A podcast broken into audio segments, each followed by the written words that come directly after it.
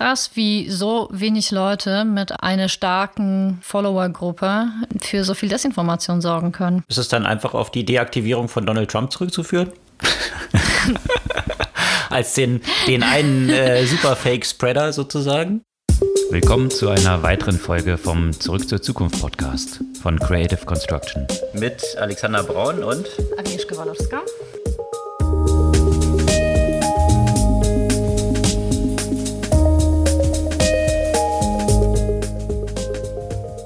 Was gab es Neues letzte Woche? Eine ganze Reihe von Themen, aber ich denke, das, was als erstes erwähnt werden muss, ist die Geschichte rund um die Spioniersoftware Pegasus, die jetzt durch die ganzen Medien ging. Und überraschenderweise nicht nur gegen Terroristen angewendet wird. Hätte keiner erwartet. Ach was. Und gleich im Zusammenhang damit, weil eben bei Pegasus einige der Hauptbetroffenen sind auch Journalisten. Und da hat sich ja auch in dem Kontext des Journalismus und Pressefreiheit auch ein deutscher Beirat, also Beirat Junge Digitale Wirtschaft, auch echt eine ziemlich krasse, ich nenne das erstmal mal Peinlichkeit, weil ich den nicht Böses unterstellen möchte, erlaubt, was ja auch in Richtung Pressefreiheit geht. Und damit natürlich der deutschen Startup-Szene so ein bisschen einen Bärendienst erwiesen. Allerdings. Der deutschen Startup-Szene ein Superstar. N26 hatten wir letzte Woche ja auch besprochen. Dort gibt es News rund um eine ziemlich große Finanzierungsrunde, die jetzt wahrscheinlich ansteht und das natürlich kombiniert mit einer Riesenfinanzierung von Revolut, dem Wettbewerber aus Großbritannien und was da so hintersteckt. Und in dem Kontext, wir haben ja auch immer wieder darüber berichtet, über das äh, Fintech-Umfeld und die Probleme dort in China. Sehr spannende, lange Analyse, die auch das Thema Regulierung sehr differenziert betrachtet, weil immer wenn Regulierung aus China kommt, kommen wir mit dem Zeigefinger böse Chinesen, aber die Regulierung hat da meines Erachtens auch andere Aspekte, die durchaus nicht nur kritisch zu betrachten sind. Aber auch in der EU schreitet es mit der Regulierung voran, insbesondere im Financial-Umfeld. Und da gibt es eine ziemlich überraschende oder tiefgreifende News von der Europäischen Wettbewerbsbehörde, die einen großen Impact haben könnte auf solche Player wie Trade Republic. Großen Impact auf eine ganze Reihe von erfolgreichen Startups, wie zum Beispiel Klarna und andere, kann eine andere News haben. Und zwar Apple tut sich wieder mit dem alten Kumpel Goldman zusammen und arbeiten diesmal an einer Lösung für Buy Now, Pay Later. Eine sehr interessante Entwicklung, die in diese Richtung des ganzen Service Revenues natürlich abzielt und wir diskutieren, was dort so hintersteckt. Ein anderes Unternehmen, was natürlich mit einem Service Revenue oder monatlichen Gebühren viel Geld verdient, ist Netflix im Streaming-Bereich. Die gehen jetzt auch ins Gaming, um dort das Wachstum noch voranzutreiben was dahinter steckt. Und auch von einem anderen der ganz großen Tech-Player gibt es ja auch News. Amazon ist ja schon seit einer Weile unter Beschuss aufgrund der Qualität der Produkte der Drittanbieter und da findet dauernd eine Diskussion über die Liability von Amazon und jetzt gibt es Stress um eine App äh, namens FakeSpot, die eben solche Fake-Reviews äh, analysieren und aufdecken sollte. Da äh, erzählen wir auch noch mal ein bisschen was dazu. Und wenn es um Fake Fake in dem Kontext News oder um Disinformation geht, gab es ja auch einen tiefgreifenden Bericht, der eben identifiziert, dass absolute Großteil von Desinformation im Kontext von Covid auf Facebook von nur zwölf Personen initial stammt. Und da sieht man die Power der Influencer in diesem Kontext. Ja, die Power der Influencer sieht man natürlich auch auf Twitter. Und von Twitter gibt es eine interessante News bezüglich deren Fleets-Feature, falls mhm. irgendjemand mitbekommen hat, dass es das gibt. Bald gibt es das nicht mehr. Was da so hintersteckt, warum das anscheinend bei Twitter nicht funktioniert hat. Naja, das waren ja so Ephemeral-Tweets. Also auch das Feature ist so ephemeral geworden. Ja, und dann gibt es noch eine tiefere Analyse rund um IBM Watson und AI, warum das dort nicht so richtig geklappt hat, warum die Erwartungen sehr hoch waren und die damit nicht so richtig aus dem Pushen kommen. Und in dem Kontext lohnt es sich vielleicht auch noch zu erwähnen, dass Pepper nicht weiter produziert wird. Pepper, falls ihr euch noch erinnern könnt, der süße Roboter, der so der mega Durchbruch in der Robotik sein sollte von Softbank und am Ende nur so eine nette Puppe wurde, die nie so wahnsinnig viel konnte. Also passt eigentlich in die gleiche Kategorie. Der Kategorie der überhöhten Erwartungen. Genau. Und damit die Erwartungen an Facebooks Umsatzzahlen im kommenden Quartal nicht so hoch sind, vielleicht nochmal ein kurzer Einblick auch, was dort dieses Tracking, was Apple jetzt quasi bei den meisten Nutzern von iPhones nicht mehr ermöglicht, wie sich das so auf Facebook jetzt schon auswirkt. Ja, aber bevor wir in die Themen jetzt tiefer einsteigen, noch eine kurze Erinnerung. Ihr könnt unseren Podcast gerne abonnieren, beziehungsweise auf Follow klicken in sämtlichen Podcast-Plattformen und dann erhaltet ihr ihn ganz frisch jeden Dienstag ganz früh am Morgen in eurem Podcast-Player. Ja, steigen wir mit dem wahrscheinlich uns jetzt künftig noch ein paar Wochen begleitenden News Scoop ein, rund um Tracking und Spyware. Was ist da passiert? Ja, und falls dich erinnerst, Pegasus ist ja auch nicht das erste Mal im Gespräch, aber ist noch mal ein Stück zurück. Worum geht es überhaupt? Also Pegasus ist eine Spioniersoftware, Hacking-Software könnte man sagen, allerdings nicht jetzt so wie Ransomware, sondern schön staatlich legitimiert. Die ist von einem israelischen Anbieter NSO Group und wird ausschließlich an staatliche Agenturen, staatliche Akteure verkauft. Äh, allerdings an, naja, alle möglichen unterschiedlichen staatlichen Akteuren und offenbar haben sie da relativ han viel Handlungsfreiheit. Also falls sich jemand noch vor zwei Jahren erinnern kann, es kam Pegasus ans Licht, als es darum ging, dass Jeff Bezos angeblich ausspioniert werden sollte. Da hat man schon darüber geschrieben und auch in dem Kontext von dem ja, brutalen Staatsmord an Jamal Khashoggi Khashoggi. Auch da gab es ja zumindest Unterstellungen, dass er und sein Umfeld äh, mit äh, eben Pegasus ausspioniert werden sollte. Und jetzt hat eine, ja, ein großes äh, Konsortium, könnte man sagen, von, von, von vielen Medien, also unter anderem in Deutschland die Deutsche Zeitung, Zeit, die öffentlichen Medien, aber auch 15 weitere Redaktionen aus, aus zehn Ländern, haben eben eine Analyse oder eine Recherchearbeit Arbeit über die sonstige Verbreitung von Pegasus äh, getätigt. Und es hat sich herausgestellt, dass eine ganze Menge Menschen äh, damit eben ausspioniert werden, darunter sehr viele Journalisten. Und zwar nicht nur in China und Saudi-Arabien, äh, sondern es gibt zum Beispiel sehr starke Vorwürfe, dass Ungarn äh, diese Software zum Beispiel gegenüber ungarischen Journalisten anwendet. Ja, und die Basis dieser ganzen Analyse ist wohl ein File, was geleakt ist mit 50.000 Telefonnummern, die dort enthalten sind. Und die sind unter anderem bei Amnesty gelandet. Finde ich auch interessant, dass es mal aus dieser Richtung kommt. Und jetzt haben die das eben weitergespielt an eine Reihe von Journalisten, die du jetzt gerade genannt hast, die jetzt in einer konzertierten Aktion analysiert haben, welche Personen denn hinter diesen Telefonnummern stecken. Und eben gerade diese Erkenntnisse, die du gerade geschildert hast, dass viele ja, Journalisten, NGO-Gruppen, regierungskritische Personen auch auf dieser Liste stehen und gegen die ermittelt wurde darüber. Und was eben mit Pegasus möglich ist, ist sowohl auf iPhones als auch auf Android-Devices, dass man die Möglichkeiten dann hat, Nachrichten dort entsprechend rauszuziehen, sowohl Fotos als auch E-Mails, Telefonanrufe verfolgen zu können, das Mikrofon ein- und ausschalten zu können, also komplette Spyware-Abhörungen aus der Ferne, die eigentlich eben nur gegen Serious Crime and Terrorism, so ist es formuliert in den Geschäftsbedingungen, angewendet werden darf. Naja, also wenn man sich jetzt diese Länder anschaut, wie du es gesagt hast, da ist eine lange Liste, Aserbaidschan, Bahrain, Kasachstan, Mexiko, Marokko, Ruanda, aber auch eben, wie du gesagt hast, Ungarn und die üblichen Verdächtigten, so Vereinigte Arabische Emirate, die dort das anscheinend so ein bisschen entgegen der Nutzungsbedingungen einsetzen, um es mal vorsichtig auszudrücken. Und interessant ist, ich habe natürlich mal äh, gleich geguckt, was sagt denn das Unternehmen selbst dazu? Naja, also das Dementi auf der Website, der erste erste Satz sagt schon, the report by Forbidden Stories is full of wrong assumptions and uncorroborated theories that raise serious doubts about the reliability and interest of the sources. Und in dieser Tonalität geht es dann weiter.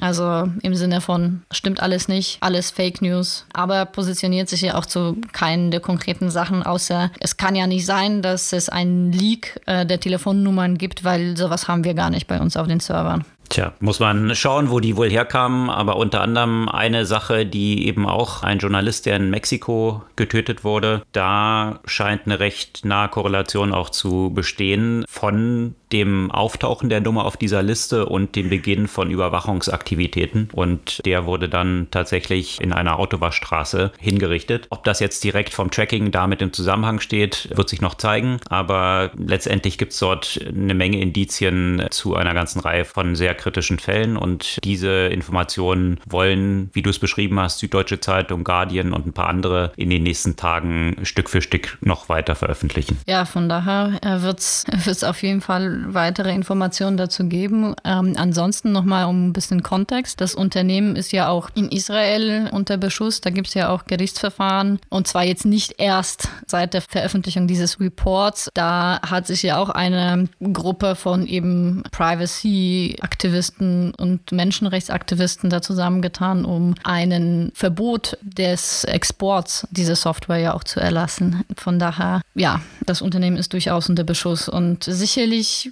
es gibt ja auch andere Argumente. Also das Unternehmen argumentiert vor allem mit ihren wertvollen gesellschaftlichen Beitrag, wenn es um Bekämpfung von Terrorismus und Kinderpornografie und weiteren äh, schweren kriminellen Taten. Allerdings ja, schmälert das nicht die äh, Probleme, die damit existieren, dass man den Regierungen Möglichkeit äh, gibt, eben Journalisten und Oppositionelle auszuspionieren. Ja, bezüglich Journalisten hatte man in Deutschland hier von einem bestimmten Beratungsgremium aus der Startup-Richtung auch ganz interessante Ideen, richtig? Ja, also ich muss echt sagen, dass ich echt nur so Hände über den Kopf geschlagen habe, als ich das gelesen habe und dachte echt, Leute, wovon träumt ihr nachts? Das Papier hieß Positionspapier zum Thema Börsengänge deutscher Startups. Und da weinen so ein bisschen die deutschen Startups darüber, dass man die so böse behandelt bei der Berichterstattung äh, oder dass man gar nicht darüber Bericht erstattet. Und deswegen regt das Papier an,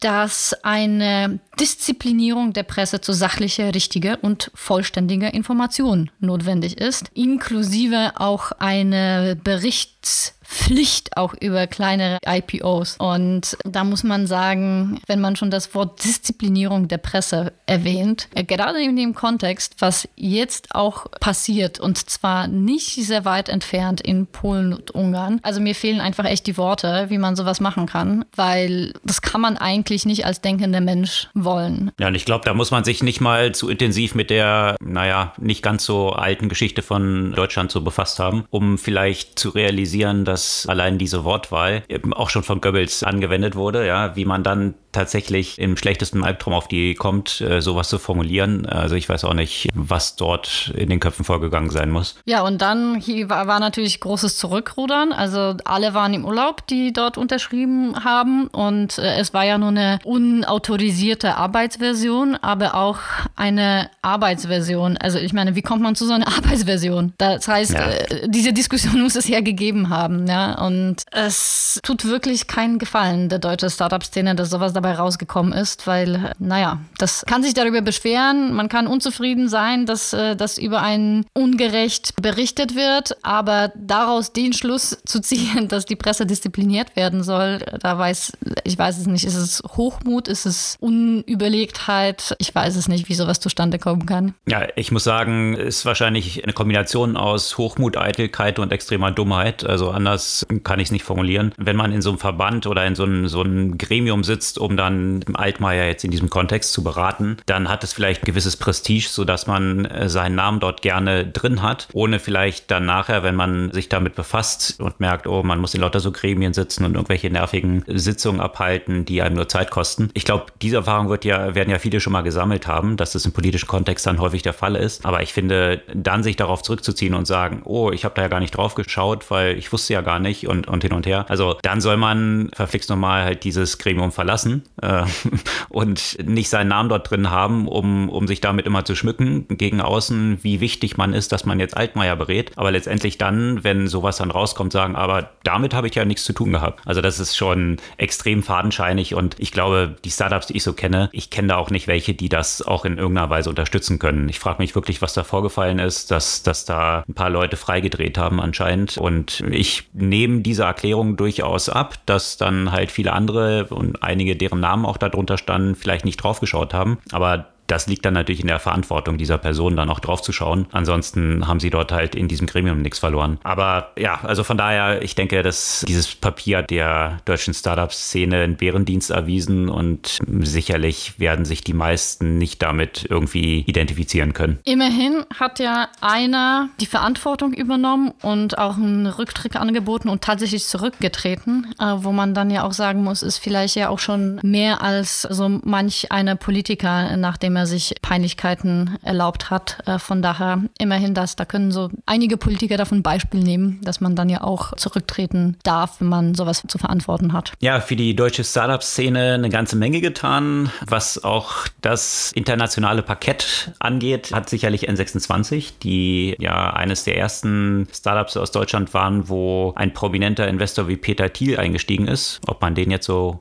mag, ist eine andere Frage. Da sind wir wieder in dem Thema davor bezüglich Disziplinierung der Presse. Äh, da gibt es ja auch so ein paar Anknüpfungspunkte, wie Peter Thiel Gorka diszipliniert hat. Aber jetzt mal unabhängig davon hat N26, wir hatten es ja letzte Woche auch schon mal kurz behandelt, die stocken ja so ein bisschen mit der Expansion in den USA, geht nicht so richtig voran. Jetzt sind aber auf Bloomberg News rausgekommen, dass jetzt dort wahrscheinlich die nächste Investmentrunde zu einer Bewertung von um die 10 Milliarden Dollar ansteht. Also damit wäre es dann das am höchsten bewertete Fintech aus Deutschland, das, was in so kurzer Zeit mit 5 Milliarden Bewertung Trade Republic geschafft hat und damit N26 so ein bisschen abgehängt hatte mit ihren dreieinhalb Milliarden Bewertungen, scheint jetzt wieder dann aufgeholt zu werden. Und in diesem Kontext finde ich so ganz interessant mal äh, zu sehen, also wenn man jetzt die etablierten Banken da mal vergleicht, die Commerzbank ist aktuell bei 8,3 Milliarden bewertet, also damit wäre N26 mehr wert als die Commerzbank und die Deutsche Bank bei 25 Milliarden. Dollar. Also eine halbe deutsche Bank wäre N26 dann schon. Das ist sicherlich eine interessante Entwicklung und ich bin gespannt, wie es dort mit der Expansion weitergeht, die natürlich dort hinter steckt, wenn so eine Bewertung gezahlt wird. Das wird jetzt in, in die nächsten Wochen dann noch rauskommen. Das ist jetzt zum ersten Mal ein Leak, der noch nicht bestätigt ist. Was aber schon bestätigt ist, ist, ist in Großbritannien mit Revolut, die jetzt zu einer Bewertung von 33 Milliarden, 800 Millionen frisches Funding aufnehmen. Und das zeigt nochmal auch so ein bisschen das, die Relation, ja, also das Dreifache von N26 ist jetzt Revolut. Die sind dort von der Bewertung schon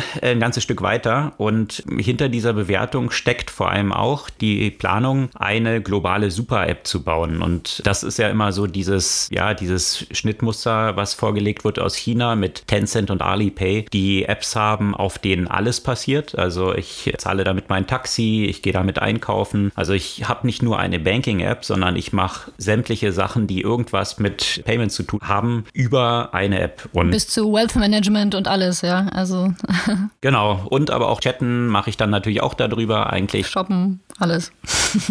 Eben klassische Super-App. Und das ist natürlich immer so, dass was hier angestrebt wird. Bisher hat es noch kein Unternehmen geschafft, außer eben in China so eine Super-App zu bauen. Und das ist hier so ein bisschen die Hypothese, die sicherlich hinter dieser sehr sportlichen Bewertung von Revolut steckt. Interessanterweise sind hier natürlich die zwei größten Geldschleudern der Welt jetzt äh, wieder dabei, die dahinter stecken, nämlich Softbank und Tiger Global. Die beiden finanzieren diese 800 Millionen zu dieser Bewertung, die dort reinfließen. Und äh, das ist schon eine extrem dynamische Entwicklung, gerade mit Tiger Global. Ich habe da mal ein bisschen die Zahlen geschaut. Tiger Global macht mittlerweile 1,3 Deals pro Tag muss man sich mal vorstellen. Also jeden, jeden Tag 1,3 Unternehmen, Wahnsinn. die von denen finanziert werden. Also ja, die, die haben so ein bisschen den Rang Softbank jetzt abgelaufen, dass sie extrem viel Geld in extrem kurzer Zeit in die Märkte pumpen und das hat sich gegenüber dem Vorjahr verachtfacht.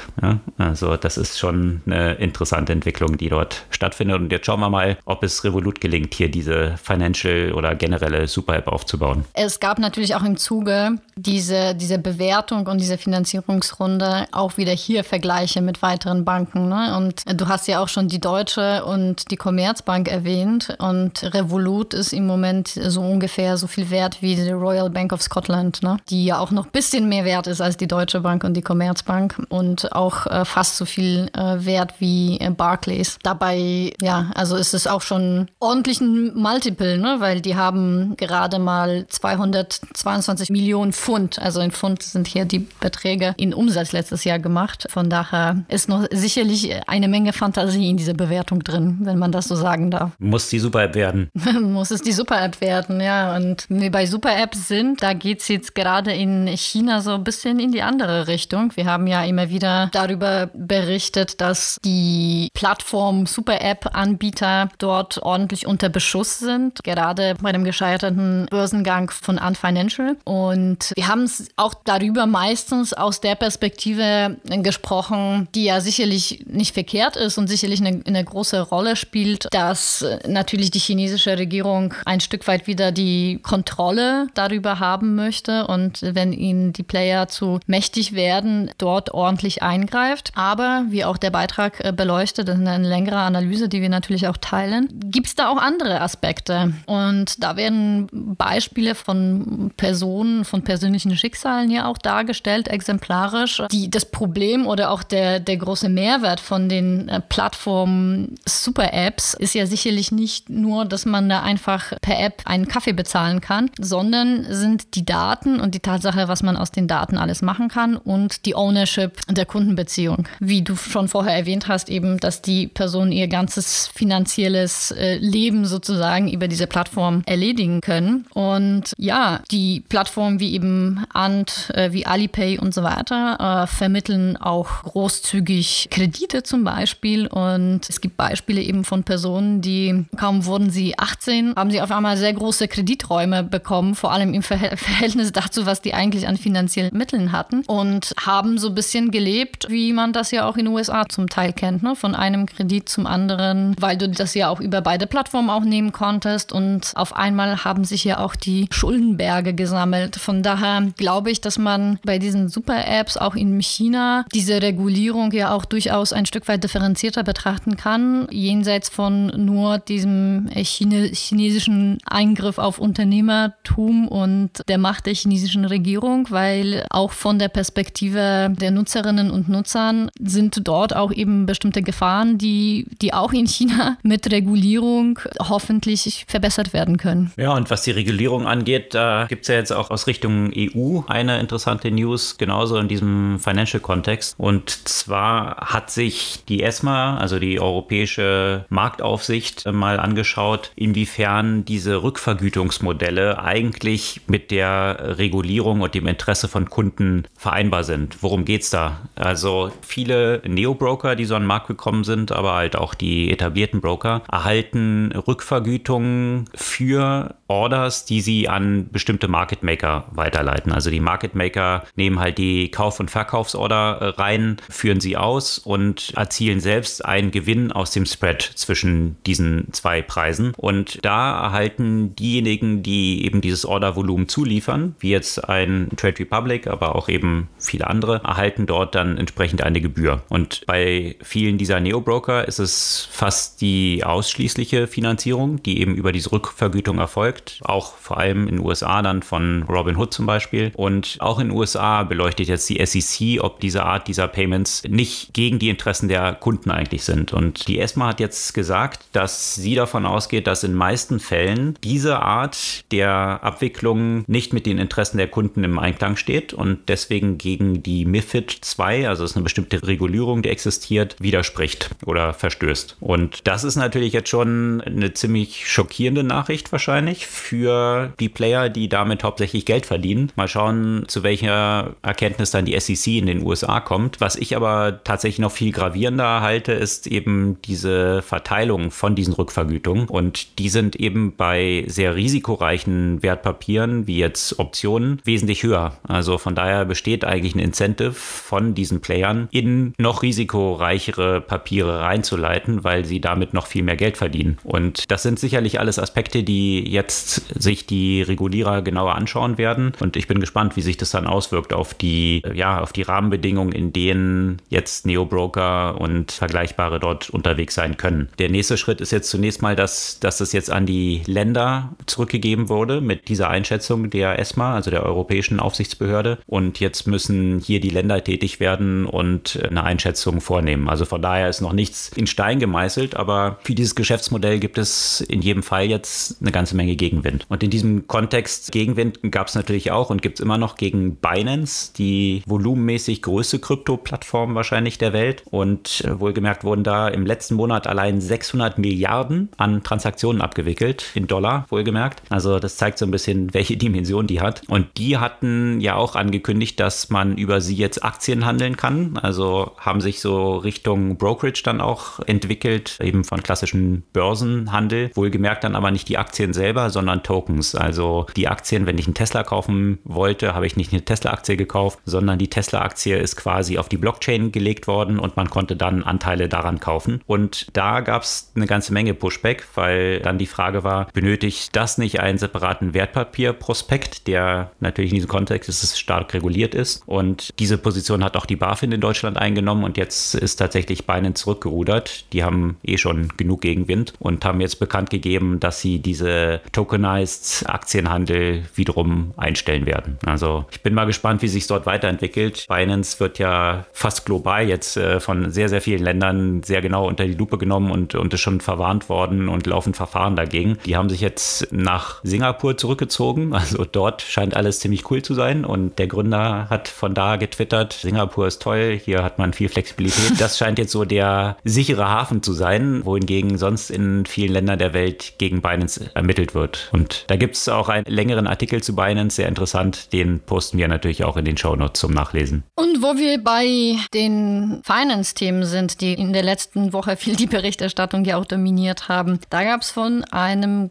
ganz großen Player auch äh, News, die vermutlich von vielen Startups mit ja sicherlich bisschen Sorge betrachtet werden. Und zwar Apple will ihren Fußabdruck in dem Bereich der Financial Services nochmal erweitern und machen es ja weiter, wo sie aufgehört haben. Die haben ja die Apple Card äh, auch mit Goldman äh, rausgebracht und jetzt soll ein weiteres Finanzprodukt äh, folgen und zwar Buy Now, Pay Later Lösung. Man hat so in den letzten zwei Jahren sehr stark auch gesehen, dass nicht nur mit Klarna, sondern auch mit äh, weiteren Anbietern wie zum Beispiel Afterpay, Affirm und so weiter das Thema Buy Now, Pay Later einen großen Zuspruch bei den Kundinnen und Kunden gefunden haben. Und äh, mittlerweile ist diese Lösung eigentlich kaum aus einem Kaufprozess wegzudenken, weil man letztendlich fast überall eine solchen Lösung integriert hat. Und davon will natürlich auch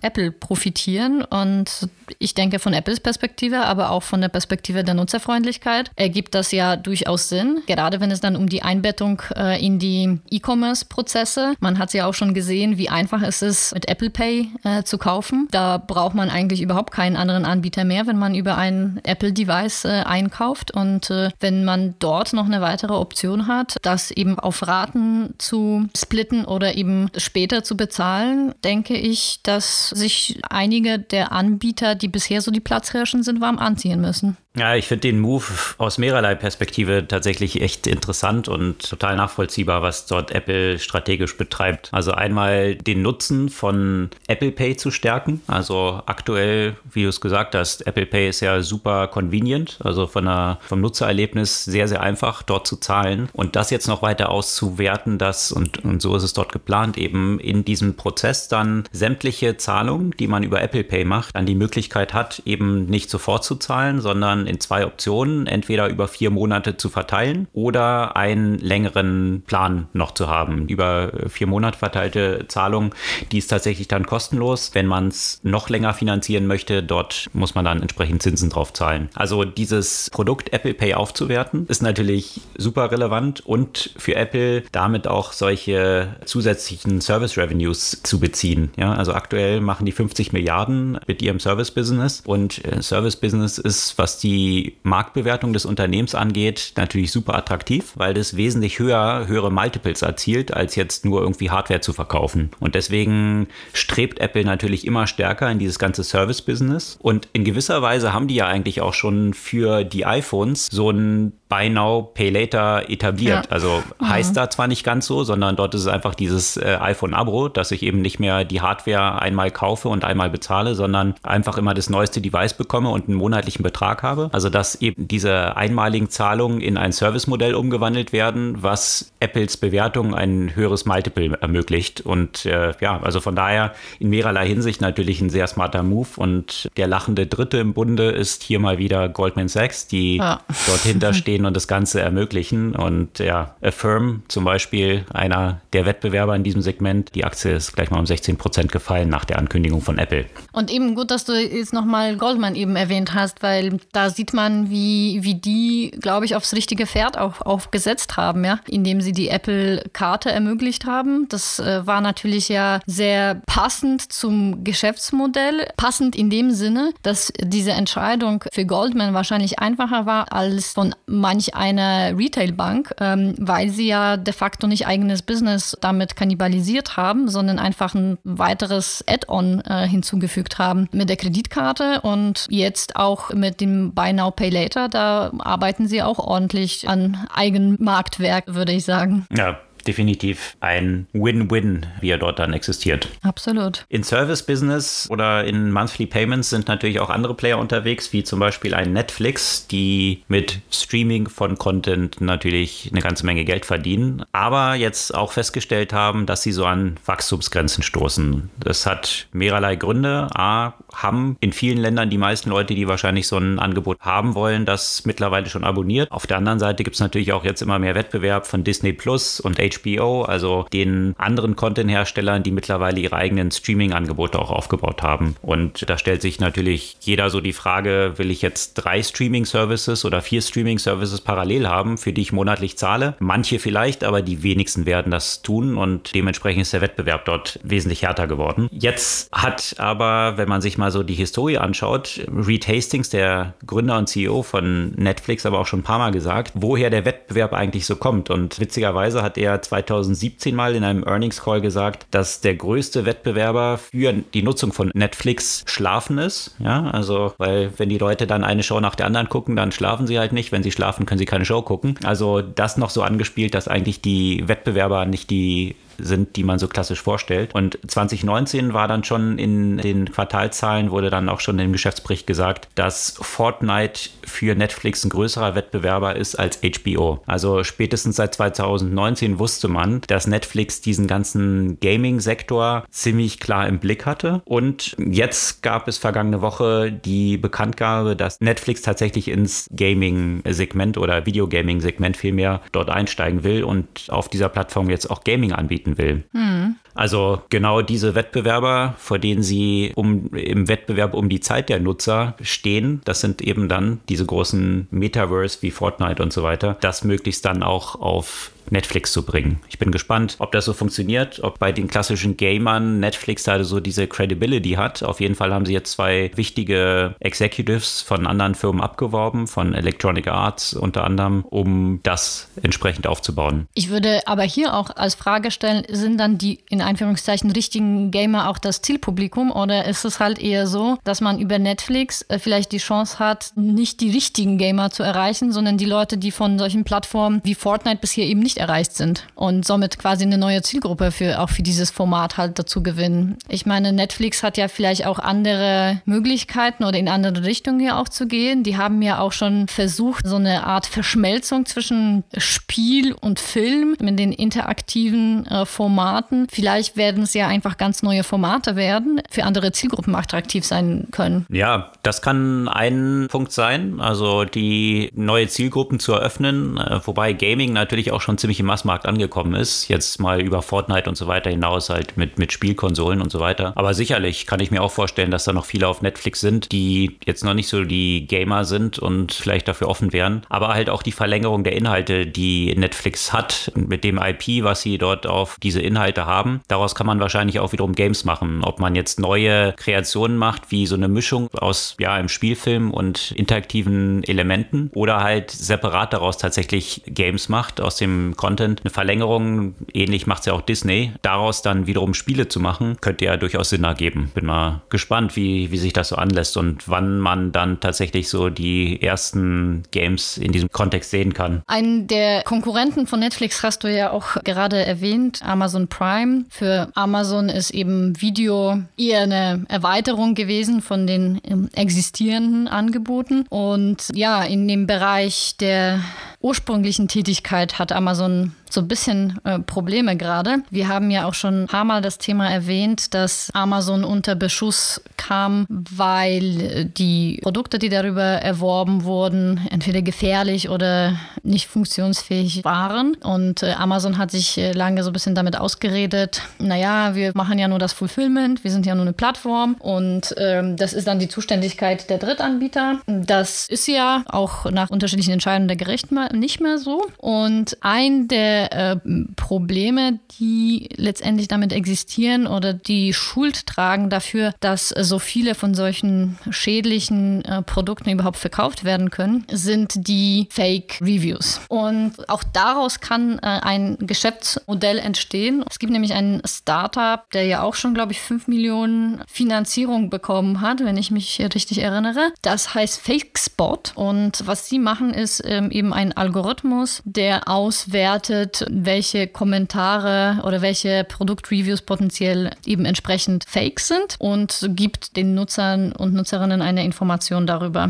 Und ja, was hat Amazon jetzt gemacht? Sie haben jetzt äh, erwirkt, dass diese App äh, aus dem App Store rausgeschmissen wird und man hat das mit Falschinformationen begründet und auch potenziellen Sicherheitsrisiken. Und ja, also eigentlich müsste Amazon daran eher Interesse haben, dass solche falsche äh, Reviews möglichst schnell entdeckt werden und solche Produkte eben aus der Plattform rausgenommen werden, was Amazon ja an sich sowieso schon jetzt gezwungenermaßen tut. Und vermutlich wäre es nicht ganz doof äh, für Amazon eigentlich so einen Anbieter wie Fakespot eher zu kaufen, alles statt zu bekämpfen. Aber wiederum vielleicht ist es auch die Strategie, den erstmal aus dem App Store rauszuschmeißen, so dass äh, sie in, in in, finanzielle Schwierigkeiten geraten und sie dann erst zu einem besseren Preis zu erwerben. Wer weiß das? Ja, sicherlich, wie du es beschrieben hast, hat Amazon ja ein Riesenproblem und hat gerade in den letzten Monaten ja auch riesige Anbieter, die wirklich sehr große Umsatzvolumina auf der Plattform betrieben haben, rausgeschmissen und kann natürlich auch nicht im Interesse von Amazon sein. Und ja, da das entsprechend zu dezimieren, das ist sicherlich einer der wichtigen Faktoren, um die Qualität Qualität der Plattform auch aufrechtzuerhalten. Mal gespannt,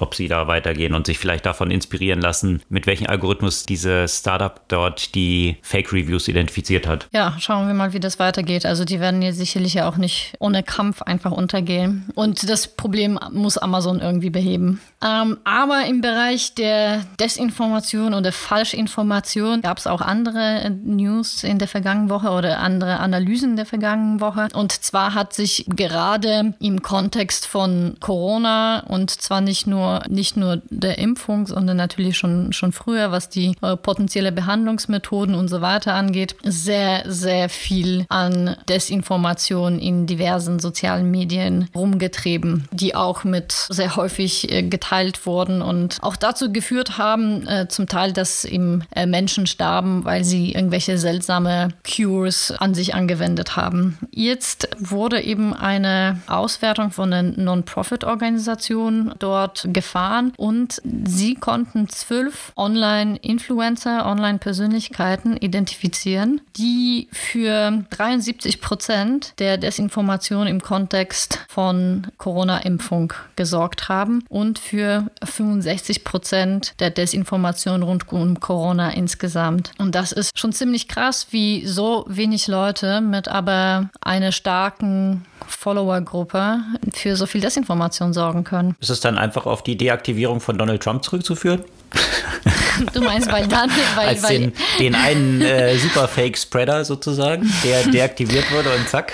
Ja, aber in der, in der Kategorie ja. gibt es wahrscheinlich so ein paar, die entsprechende Power Laws haben. Genau, da gibt es ja einige. Also sicherlich, es wäre tatsächlich nicht ganz doof zu betrachten, welchen Einfluss da der Donald Trump eigentlich hatte oder, oder hätte, wenn er, wenn er nicht gesperrt wäre. Da hätten wahrscheinlich die 13 inklusive Donald Trump für 90 Prozent der Desinformation zuständig sein. Aber es ist tatsächlich so, dass also einige wurden nach den Berichten ja auch auf einigen Plattformen blockiert. Also zum Beispiel eine interessanterweise der äh, Neffe von äh, JFK, Robert Kennedy Jr., der zu diesen zwölf äh, dazu zählt, der wurde eben aus Instagram erstmal rausgeschmissen. Allerdings auf Facebook darf er weiter seine Informationen verbreiten. Also was ich halt wirklich spannend finde, ist, das zeigt wirklich diese, diese Viralität im, im wahrsten Sinne, wie einzelne Personen zu solchen Superspreader äh, werden können, wenn sie ein entsprechendes Publikum haben. Und dann ist es zum Teil einfach echt äh, schwierig, Diskussionen mit Menschen zu führen, weil diese Information verbreitet sich dann ja auch so schnell und in solchem Maß, dass man das den Leuten eigentlich gar nicht vorwerfen kann, dass sie das glauben, weil sie lesen das dann halt einfach überall. Ja, und womit man konfrontiert wird, viele Leute, die besonders aktiv sind, dort zu posten, dann hat man ja aus dem Newsfeeds allein das Gefühl, dass anscheinend das alle so finden, genau. wo die meisten Leute wahrscheinlich die, die schweigende Mehrheit sind, von dem man gar nicht mitbekommt, dass sie auch existieren. Und sicherlich einer der, der zentralen Probleme auch diesem ganzen Social-Media-Umfeld, dass die laute Minderheit dort sehr dominant ist. Und sehr schwer zu bekämpfen, ja. Also, weil das natürlich ja auch, ich meine, das Thema hatten wir ja auch immer wieder, wie, wie sollen die Plattformen eigentlich damit umgehen? Es ist nicht immer so eindeutig und deswegen auch ein Problem, mit denen wir so lange zu tun haben, wenn solange es eben Medien gibt.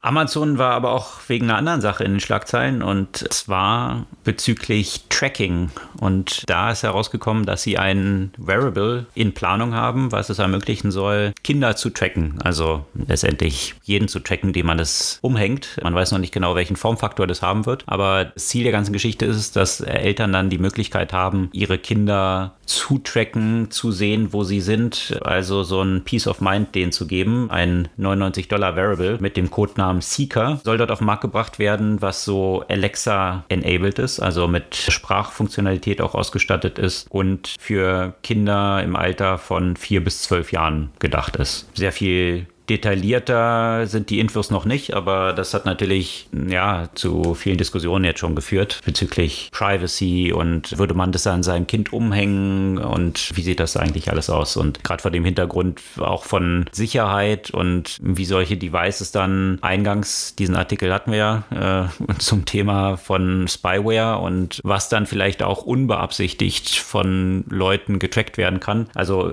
schließen sich natürlich dann gleich viele Diskussionen drumherum an kannst du quasi mit Nest und mit Ring verbinden und hast du quasi ein perfektes Surveillance-Netzwerk. Genau. Und dann eben noch Low Bandwidth Internet darüber noch verbreiten. Das ist ja mittlerweile auch, was diese Netzwerke machen, dass, äh, wenn man sich die Benutzungsbedingungen mal genau durchliest, dass die Alexa-Devices auch ein Teil der Internetrate, die da zur Verfügung stehen, auch allgemein anderen Devices zur Verfügung stellt und dementsprechend eigentlich ein für unterschiedliche Devices nutzbares Internet aufgebaut wird wird. Und wenn die jetzt noch Kinder mobil unterwegs sind, die auch noch so ein bisschen äh, Bandbreite zur Verfügung stellen, naja, ähm, kann man sich sicherlich noch so ein paar Geschäftsmodelle auf dieser Basis ausdenken. Aber Social Media Verbreitung, vielleicht noch eine interessante News äh, von Twitter. Twitter versucht natürlich auch Leute dazu zu bekommen, mehr zu posten. Und das schließt ja eigentlich an genau das an, was du gesagt hast, dass so wenige eigentlich dafür verantwortlich sind für die Fake News oder Fake Cures oder was auch immer dort verbreitet wird. Und das das sind natürlich diese Power Laws, die man grundsätzlich in diesem Kontext hat von User-Generated Content. Die meisten nutzen es einfach nur, indem sie raufschauen, aber sich nicht aktiv beteiligen. Manche geben Feedback, liken Sachen, aber die wenigsten posten tatsächlich selber was. Und das ist natürlich wie für so einen Service für Twitter, was das Wachstum angeht, ein zentrales Hindernis. Und hier hat man auch versucht, eben diese, dieses Feature, was von Snap erfunden wurde, dass man Bilder posten kann, Nachrichten posten kann, die dann wieder verschwinden. Das haben ja sämtliche Social-Media-Plattformen eingeführt mittlerweile und Twitter unter anderem auch unter dem Begriff von Fleets, Fleets wurde es genannt, erst im November letzten Jahres tatsächlich dann ausgerollt und jetzt haben sie bekannt gegeben, dass es wieder eingestellt wird. Und das hat viele dann doch ziemlich überrascht, wie schnell das von Twitter jetzt wieder abgeschaltet wird. Die meisten haben vielleicht noch gar nicht mitbekommen, dass es überhaupt existiert. Also für alle, die Twitter. Also ich habe, weißt du was, ich habe das tatsächlich das letzte Mal mitbekommen, als wir darüber berichtet haben, dass sie das einführen. Und dann habe ich das eigentlich nie gesehen und jetzt sind sie wieder weg. Ja, das sind. Also mir ist es nie aufgefallen. Irgendwie. Das sind halt diese Bubbles, die man, wenn man die Twitter-App nutzt, die, die oben dann im, im Kopf quasi des Feeds so stehen. Achso, ich dachte, das sind die Stories. Sind das die Stories? Ja, stimmt. Stimmt, die sind, die sind, ah ja, okay, okay. Ja. Also das stimmt, zwei, zwei Leute haben es verwendet, immer wieder die zwei gleichen.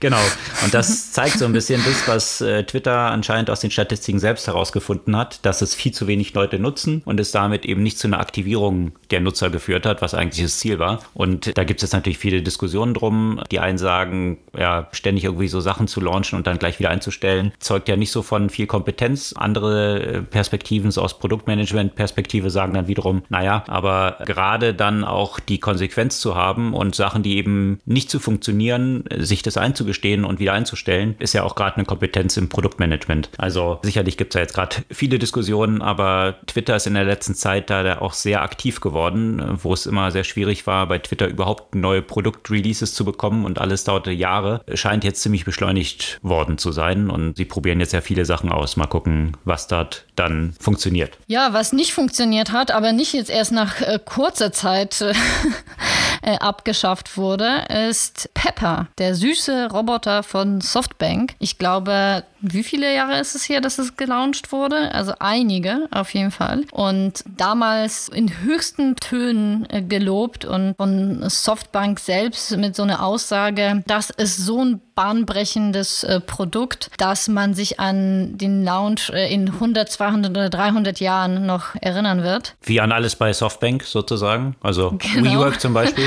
ähm, also naja, an WeWork wird man sich vielleicht noch sehr lange erinnern. so spektakulär, das, wie das sie gefällt haben am Ende.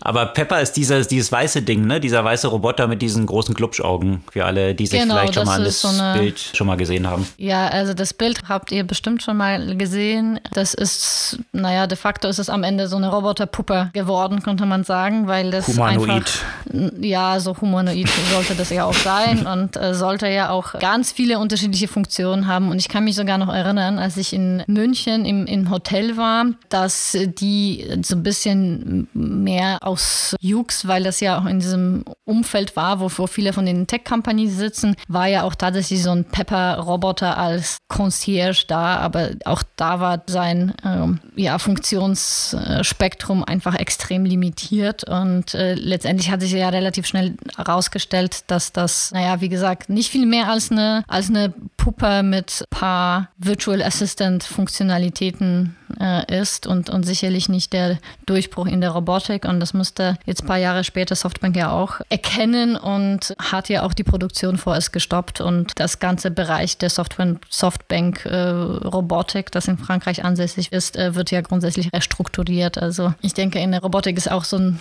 so ein typisches Beispiel dafür, wo man natürlich sehr, sehr, sehr großes Wachstum und, und Fortschritte auch erreicht hat auf der einen Seite. Auf der anderen Seite ist es dann vielleicht doch etwas unter Erwartung geblieben im Vergleich dazu, wie PR-trächtig das eine Zeit lang war.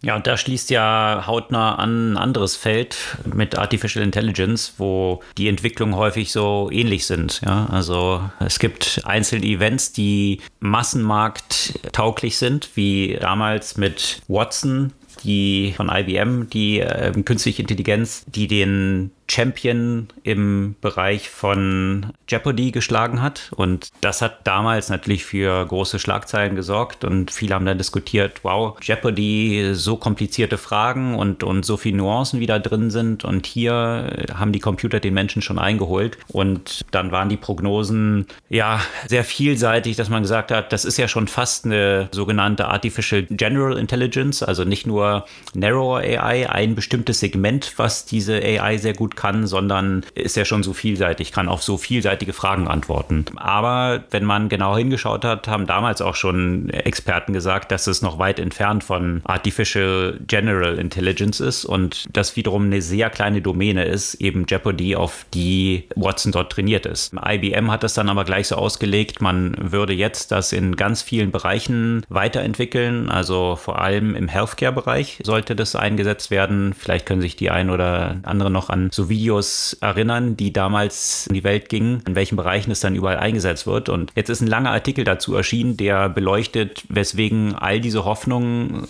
so ziemlich zu nichts geführt haben bei IBM. Also das, was Watson als die große Wachstumsbranche für IBM sein sollte, ist nicht wirklich irgendwas bei rausgekommen de facto. Und es wird darauf zurückgeführt, dass, dass auch damals viele, die bei IBM gearbeitet haben und so technisch tieferen Einblick hatten, schon gesagt haben, das lässt sich nicht einfach so auf andere Felder übertragen. Das war jetzt halt ein Training für ein sehr spezielles Segment. Aber diese Geschäftsbereiche von Businessleuten eben getrieben wurden, die jetzt nicht unbedingt so ein tieferes technisches Verständnis haben. Und ja, ja, diesen Warnungen hat man nicht so richtig zugehört und jetzt sind tatsächlich dort viele, viele Milliarden ausgegeben worden, aber das Resultat ist so, dass Watson nicht wirklich in irgendeinem Bereich im Medical-Umfeld jetzt zum Einsatz kommt. Und ja, eine interessante Story, ein interessanter, längerer Artikel, den posten wir natürlich auch in den Shownotes des Podcasts für alle, die sich so für künstliche Intelligenz interessieren und die Fortschritte und die Schwierigkeiten, die es aber natürlich dort auch bei diesen Fortschritten gibt. Ja, und weil ich es eingangs erwähnt hatte, vielleicht noch kurz zur Komplettierung. Das ist so ein bisschen inhaltlicher Sprung, aber äh, vielleicht noch mal kurz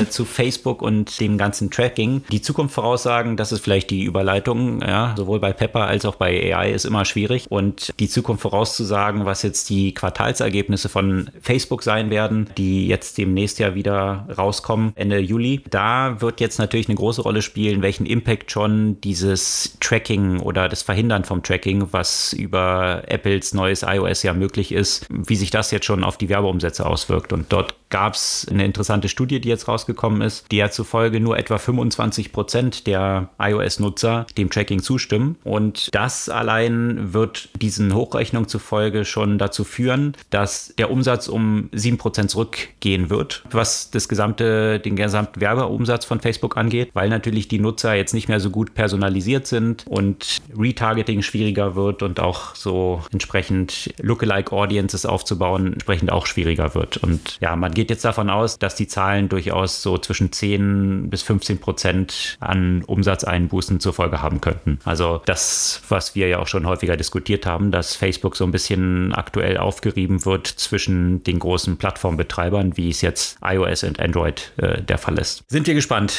wie die Zahlen dann bei Facebook Ende Juli sein werden. Gibt es diese Woche wieder eine Buchempfehlung? Ja, klar. Und zwar von ihm kann man ja einige Bücher lesen, ist ja auch Autor einiger Bestseller, Psychologe, Verhaltensforscher könnte man sagen, Adam Grant. Und sein Buch aus diesem Jahr, Think Again, The Power of Knowing What You Don't Know. Und worum es dort geht, ist eben um das Thema des, des Umdenkens und die eigenen Entscheidungen in, in Frage zu stellen und was das für eine, gerade in so einer schnelllebigen Welt, in dem vieles sich ändert, in dem neue Technologien kommen, in dem sich einfach mal grundsätzliche Prinzipien sehr stark ändern, auch ja, wie, wie man dort einfach mitkommt und nicht dieses mit dem fixen Mindset, die Welt ist so und ich bin so und deswegen muss ich auf diese Art agieren. Ja, sehr wertvoll sozusagen, um sich selbst auch so ein bisschen in Frage zu stellen und vielleicht mal ohne jetzt groß in die Details des Buches reinzugehen, weil ich glaube, das muss man sich einfach selbst durchlesen und da kommt man selbst auf viele unterschiedliche Fragestellungen. Auf jeden Fall ein Tipp,